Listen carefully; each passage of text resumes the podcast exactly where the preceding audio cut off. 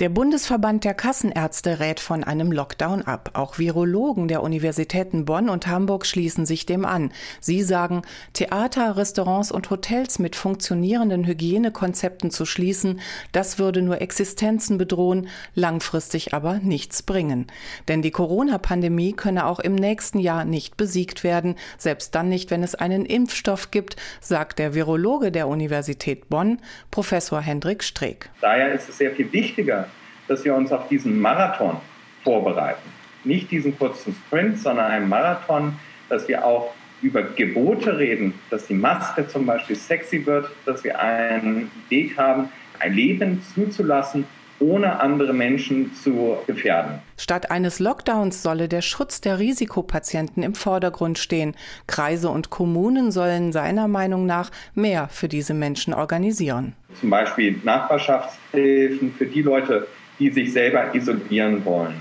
Oder FFP2-Masken für die Leute, die zu Hause bleiben wollen, aber zum Beispiel einen Besucher empfangen wollen, ihre Enkel sehen wollen.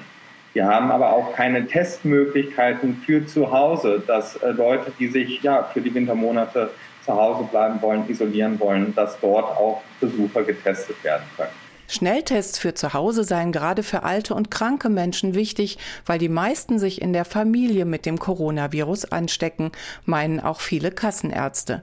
Nach ihrer Ansicht verschwenden die Gesundheitsämter zu viel Zeit und Energie mit der Nachverfolgung von Kontakten Infizierter. Dr. Andreas Gassen, Vorstandsvorsitzender der Kassenärztlichen Bundesvereinigung. Wir glauben auch ein Ampelsystem, bundesweit einheitlich, mit dem regional dann reagiert werden kann, würde die Sache deutlich vereinfachen und viel transparenter gestalten und damit auch die Akzeptanz der Bevölkerung erhöhen. Akzeptanz vor allem für die Corona-Regeln im Alltag. Abstand halten, Hygiene beachten, Mund-Nasenschutz tragen, regelmäßiges Lüften und die Corona-Warn-App nutzen.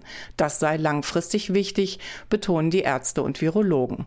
Sie hoffen, dass ihre Forderungen und Anregungen eine Diskussionsgrundlage auch für die Bund-Länder-Beratungen mit Bundeskanzlerin Merkel bieten. Wenn nicht heute, dann bei der nächsten Regierungskonferenz zum Thema Corona.